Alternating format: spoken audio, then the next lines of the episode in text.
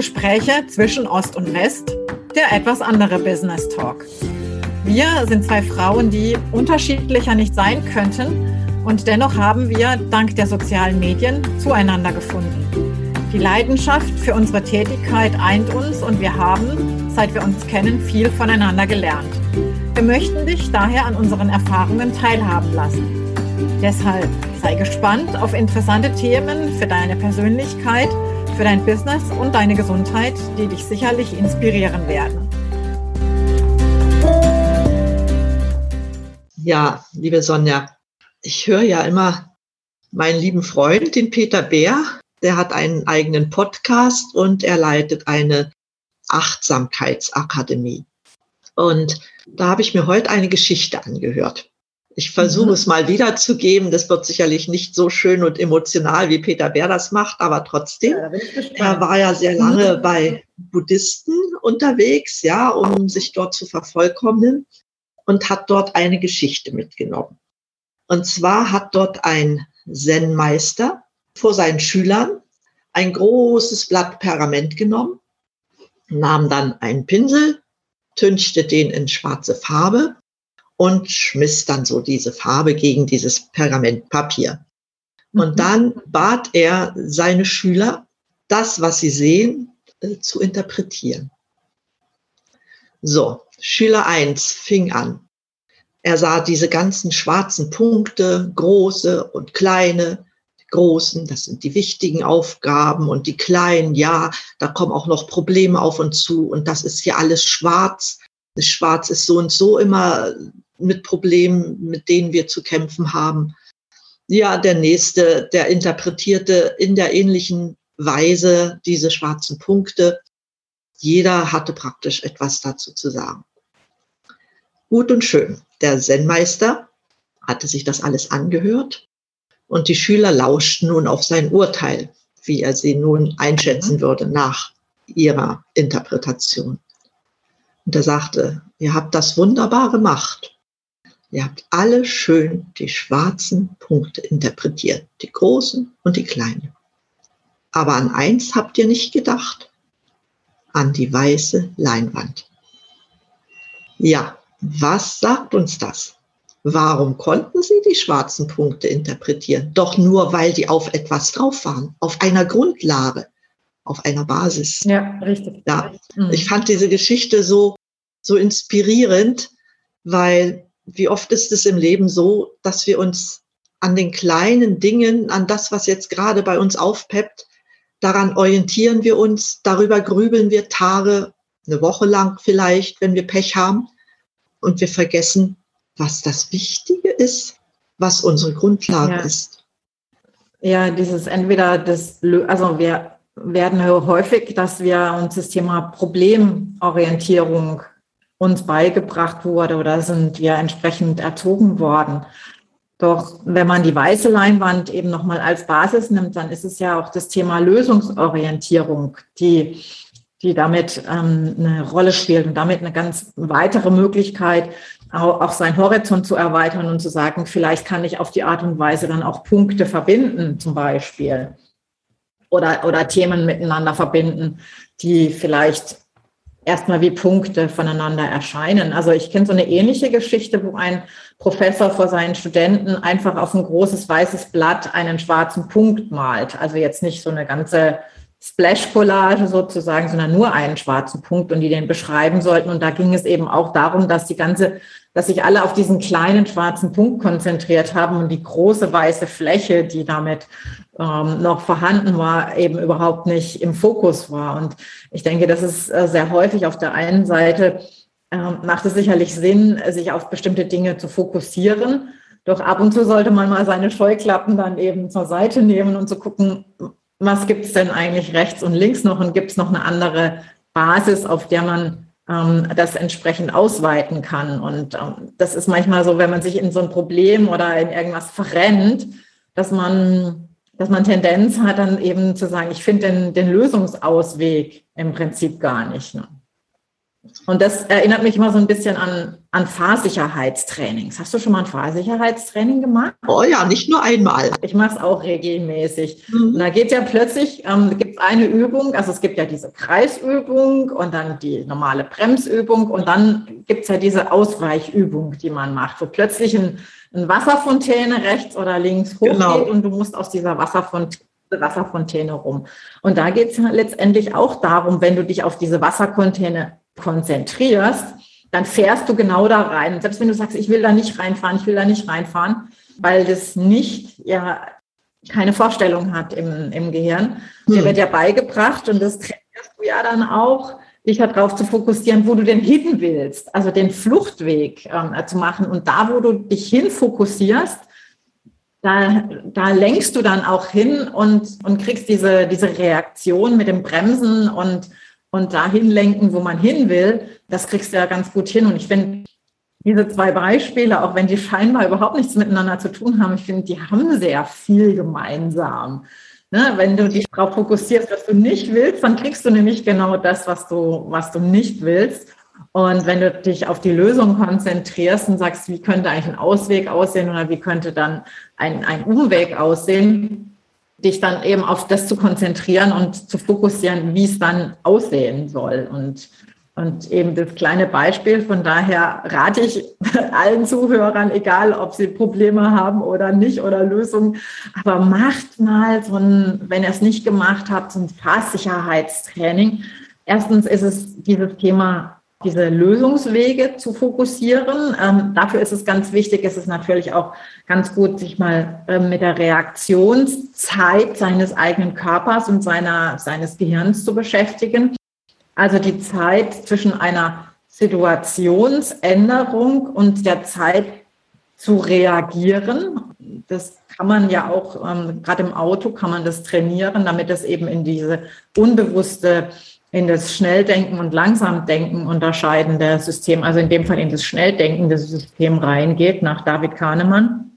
Und dann eben auch zu merken, dass egal wie tolle Reifen du hast, was für ein tolles Auto du hast, was du, was du für ein tolles ABS hast, was du für ein tolles EPS hast und ob du wirklich, was der Reifendruck ausmacht und dass du Physik und physikalische Gesetze nicht überlisten kannst. Ja, du kannst fast alles machen auf trockener Fahrbahn. Also ähnlich im Leben kannst du alles machen, wenn es dir gut geht, wenn alle Parameter stimmen sozusagen. Aber sobald drei Tropfen Wasser auf der Straße sind, einfach einen Gang zurücknehmen. Und das ist auch, wenn man sich selber nicht so ganz gut fühlt, auch mal einen Gang zurücknehmen. Und ich finde, da gibt es so viele Parallelen. Das ist einfach, ähm, man lernt ja sehr viel nicht nur über sich, sondern auch, dass es bestimmte Gesetzmäßigkeiten halt einfach gibt, die man nicht überlisten kann. Ich bin ja sehr häufig unterwegs, auch in der Vergangenheit gewesen. Und ich sehe es regelmäßig, dass irgendwelche Sportwegen rechts, wenn es geregnet hat oder wenn es regnet, irgendwie rechts oder links im Graben landen. Leider. Die dürfen auch dran denken, auch ein Porsche und ein schneller Mercedes, ein schneller BMW oder was auch immer für ein Sportwagen. Ihr könnt die Physik nicht überlisten. Und das ist daher auch immer mal zu sagen, vielleicht ist es manchmal besser, langsamer zu gehen. Man kommt dann trotzdem schneller an. Genau so ist es. Ich denke auch, sollte es mal wieder einführen, immer wenn man so ein neues Fahrzeug bekommt, mhm. sollte man dieses Sicherheitstraining machen, ja, weil es ja auch ja. unbedingt erforderlich ist, die Basis zu kennen, die ich habe, nämlich mein neues Auto. Wenn ja. ich das nicht kenne, und das lerne ich beim Fahrsicherheitstraining ja. am besten kennen. Also mein schlimmstes Fahrsicherheitstraining war mein allererstes. Da hatte ich einen Opel Kadett, der hatte noch kein ABS. Und dann hieß es immer, ja, mach Stotterbremse, ja. Aber Stotterbremse musst du auch erst mal lernen. Hm. Ich habe mich in dem Auto im Kreis gedreht. Ich, es war, es, ich bin heulend im Auto gesessen, weil ich es echt nicht hingekriegt habe, sozusagen. Und da ist aber auch, man darf auch lernen und man darf sich auch Dinge zeigen lassen, bis dann ein Instruktor dann gesagt hat, so komm, ich setz dich mal neben dran, ich zeig dir das mal, wie das geht. Und wir, wir kriegen das gemeinsam hin. Und das ist dann auch mal zu sagen, wenn ich in einer Situation nicht klarkomme, einen Coach zu haben, der es mir erstmal zeigt, wie es geht und dann mache ich es nach, ist auch eine sehr, also wieder eine entsprechend sehr schöne Parallele. Ich kann mich erinnern, bei einem Training, da hatten wir dann, hatte ich dann ein Auto tatsächlich auch mit ABS schon, obwohl das jetzt auch schon wieder 20 Jahre, mehr als 20 Jahre her ist, dieses Training. Und der meinte dann bei Bremsen auf offener Straße, wir sollten beim Bremsen die Hände vom Lenkrad nehmen. Oh. Das braucht Überwindung und das Vertrauen nicht nur in die Materie, sondern das Vertrauen auch in den Coach in dem Fall, um zu mhm. wissen, dass, und außerdem weiß man, dass es in einem Testgelände ist, wo nichts passieren kann. Ja. Egal was ist. Mit 30 Stundenkilometern in dem Fall sowieso nicht. Und wenn man sich aber einmal überwunden hat und dann sagt er immer, ich will eure Hände sehen, ich will eure Hände sehen. Ne? Wenn ein Auto beim Bremsen nach rechts oder links zieht, dann ist es tatsächlich so, dass man das selber unbewusst macht, weil man die, Lenk die Hände am Steuer hat. Also das Auto selber bremst immer nur geradeaus und ähm, da passiert also definitiv nichts. Das fand ich dann eben auch sehr, sehr spannend. Ne? Und ich bin am Sonntag zum ersten Mal einen großen Mercedes Sprinter gefahren. Ich war aufgeregt wie Harry. Ich habe Durchfall gehabt. Ich war irgendwie, ich hab, es war ganz furchtbar. Ich, mhm. ich war so aufgeregt. Und hinterher habe ich mich gewundert, warum. Ich habe mit meinem Körper selber, weil irgendwas in meiner Psyche war irgendwie dann durcheinander geraten. Ne? Aber in dem Moment, als ich in dem Auto saß, war das, als sei ich schon immer in diesem Auto unterwegs gewesen. Das war irgendwie ganz, ganz merkwürdig. Also erstmal diese Anspannung und dann diese, das war eigentlich eine Situation, weil so ein Mercedes, das finde ich auch ganz lustig. Ich will hier keine Reklame machen, um Gottes Willen. Aber egal, in was für ein Modell du einsteigst, der ist immer gleich aufgebaut. Der hat ja, der hat ja so einen kombinierten Schalter mit Blinker und wo die, ähm, wo dann die Scheibenwischer funktionieren und die, die Geschwindigkeitsregelanlage. Und die hat, war genau wie in meinem anderen Fahrzeug. Von daher habe ich mich sofort quasi wie zu Hause gefühlt. Nur ich musste von Automatik auf Schaltgetriebe umstellen. Da habe ich gedacht, oh, das äh, ist mal wieder auch wieder Training fürs Gehirn. Ne? So nach dem Motto mal wieder gucken, dass man wieder kuppelt und so. Und was durfte ich machen? Ich durfte als erstes mit diesem großen Kastenwagen nach hinten keine Sicht, aber eine Rückfahrkamera ausparken. Hat geklappt. Und, und dann ging es los. Und dann war es so, als hätte ich nie ein anderes Fahrzeug gefahren. Es war also wirklich spannend, hat echt total Spaß gemacht.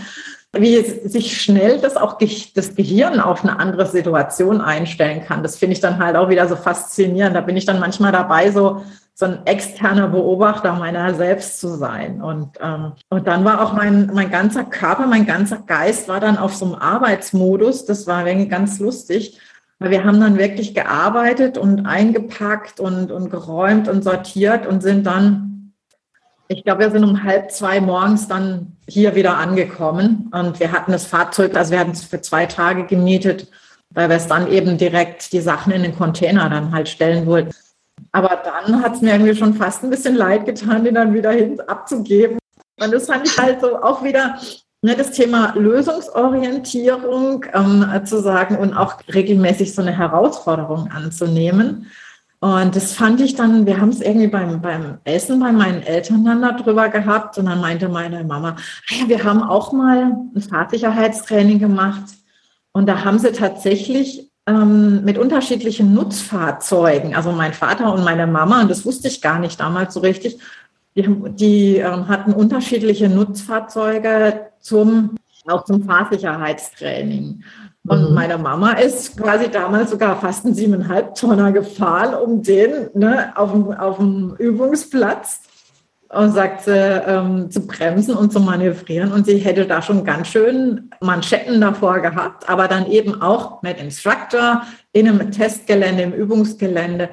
Auch das hätte sie problemlos ähm, gemacht. Ja? Also von daher cool, oder? Ja. Also quasi konzentriert euch nicht auf die Probleme, also nicht auf die schwarze Farbe und die schwarzen ähm, Punkte, sondern wie sieht das große Ganze aus? Auf was ist das alles aufgebaut? Vielleicht gibt es auch Weiß. Und dann ist eure Aufgabe, immer dem Ganzen noch ein bisschen Farbe dazu hinzuzugeben. Und, und habt auf alle Fälle sehr viel Vertrauen zu euch selber. Ich glaube, das ist mit Sicherheit auch ein ganz wichtiger Punkt, den wir hier lernen dürfen. Genau, Vertrauen in dich selber, in deine eigenen Fähigkeiten zu haben und auch dann zu sagen, und wenn du sagst, es geht wirklich, du versuchst es und es klappt trotzdem nicht, dann gibt es Menschen an deiner Seite, die du gerne zu Rate ziehen darfst. Und es ist kein Zeichen von Schwäche oder was auch immer, sondern es ist ein Zeichen von Stärke, zu sagen, ich baue auf jemand, der mit mir unterwegs ist. Ein Coach sehe ich in dem Fall wie so ein Bergführer. Ne? Der Bergführer weiß, wo es lang geht, der weiß, wo die besten Wege sind, der weiß, wo die sichersten Wege sind. Und er muss auch mit seinem Kunden unterwegs wissen, bis wohin kann er gehen, wie viel Kondition hat er, ist er schwindelfrei, ist er trittfest beispielsweise, weil das kann dann eben entsprechend gefährlich werden, wenn er, wenn jemand nicht schwindelfrei ist. Und Gott sei Dank sind wir ja im normalen Coaching, dann eben geht es weniger um das Thema schwindelfrei, aber da sind natürlich ganz andere Gefahren dann am Berg vorhanden.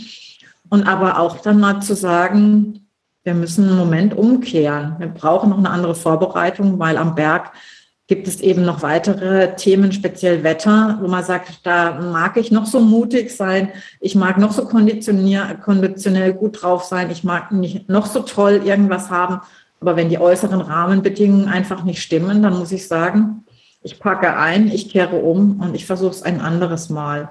Und es hat nichts mit Scheitern zu tun, sondern es ist einfach die Akzeptanz einer gewissen Situation.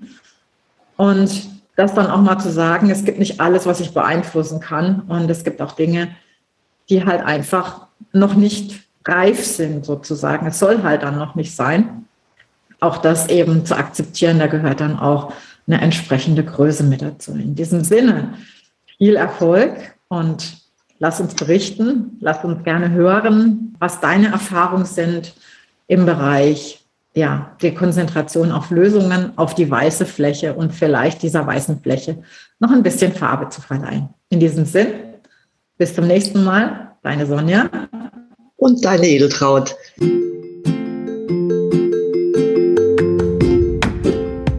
Sonja, vielen Dank. Gerne. Eine Bitte habe ich noch. Wir sind ja noch nicht so lange dabei. Deshalb liegt uns sehr viel daran, dass ihr uns abonniert.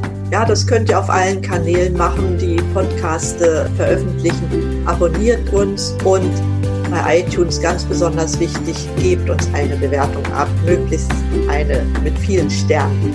Dann wird der Podcast nämlich von viel mehr Leuten gehört. Und in dem Sinne freuen wir uns natürlich auch über euer Feedback und wünschen euch eine gute Zeit. Eure Sonja. Eure Edeltraut.